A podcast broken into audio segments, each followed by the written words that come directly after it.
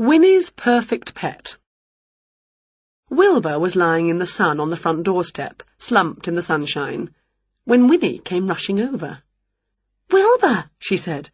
Oh, Wilbur, there's a huge man, as big as a ginormous giraffe, moved in next door. And he's as rude as a bee's fluffy bottom. He called me a scruff. Wilbur opened one eye.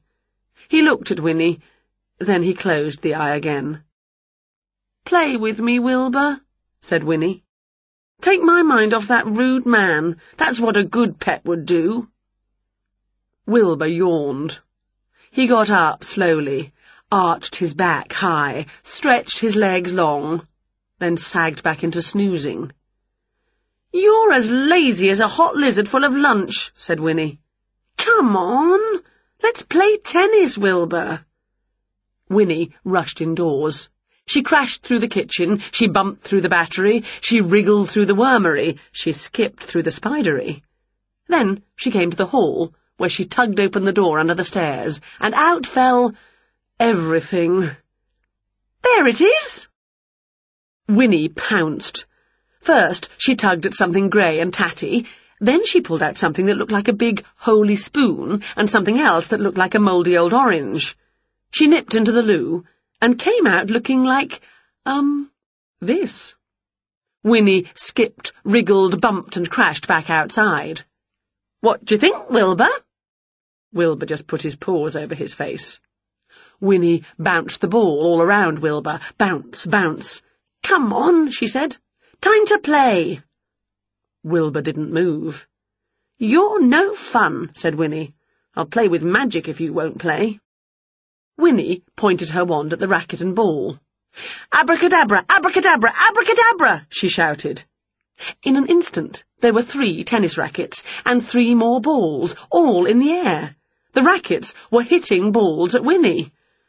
Winnie waved her own racket up, hop, down, oof, around, ah, but she missed every ball. Ow, ouch, get off, stop, she shouted. That's knickers, she said. Nobody's nice to me today, not even my wand. Winnie picked up her wand and she threw it far into the undergrowth. But a moment later, the wand was back, in the mouth of a dog. The dog came bounding up to Winnie. It dropped the wand at Winnie's feet, then grinned up at her and wagged its tail. Who are you? said Winnie. Do you want me to throw it again? Winnie threw the wand again, and again, and again and each time the dog brought it back and wagged for more. Winnie threw the ball, too. Fetch! Back came the dog with the ball. Clever boy! Did you see that, Wilbur? Isn't he a clever dog? Meow, said Wilbur. Don't you like him? said Winnie. I do. I like him ever so much. Let's all have lunch together. So they went into the kitchen. Wilbur nudged the dog.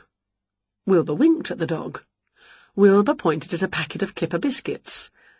Wilbur nodded in the direction of Winnie. The dog grinned and nodded his head and wagged his tail.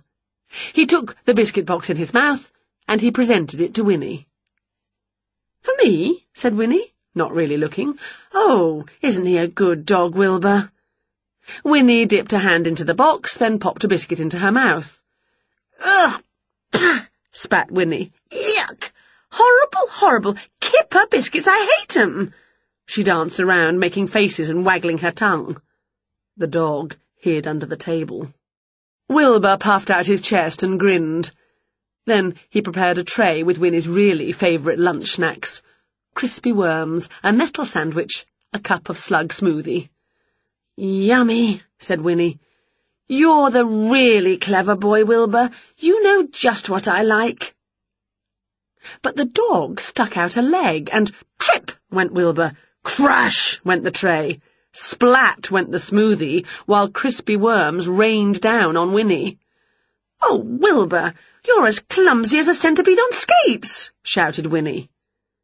Wilbur and the dog were busy sticking tongues out at each other. But I've just had a brilla-rama-roodle idea, said Winnie, perking up. Can you two guess what it is?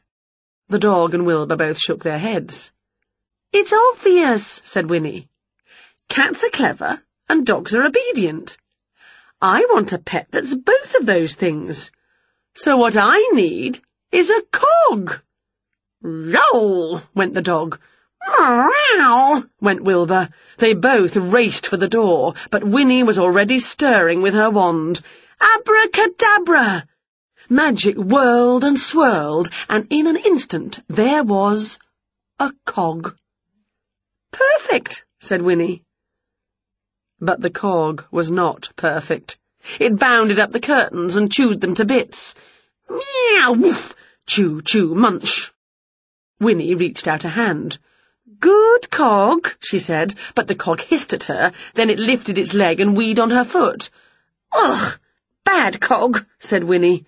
The cog jumped onto the sink, then out of the window into the garden. It began to dig. Come back, shouted Winnie. The cog took no notice. It dug a big, muddy hole. It rolled in the mud. Then it sat and lifted a leg and licked the mud off it. It sniffed Winnie's bottom. Then it jumped up at Winnie with muddy paws and scratchy claws. Get down, said Winnie. Sit, naughty boy. Wilbur, save me. But of course Wilbur wasn't there. Oh dear, thought Winnie. The cog isn't the best bits of dog mixed with the best bits of cat after all. It's the worst of both of them joined together. Where's my wand? I want my Wilbur back. Winnie saw the wand on the ground. The cog saw it too, and it began to run towards the wand, its teeth snip-snapping. It's my wand! shouted Winnie as she leapt into a magnificent dive, up and over and down, to grab the wand and waved it abracadabra just as the cog's teeth were about to snap it in two.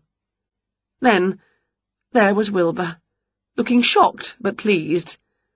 And there was the dog, running away down the drive. Scruff! boomed a big voice. Winnie put her hands on her hips. It's that rude man again, she said. He's as rude as ten frogs' bottoms, he is. But the dog was jumping around the man, wagging its tail and woofing. Scruffy, my dear old Scruff, laughed the man. Then Winnie smiled. Know what, Wilbur? She said. It's the dog that's a scruff, not me. There's nothing wrong with me after all. And nothing wrong with you either, come to that. Give us a kiss, Wilbur.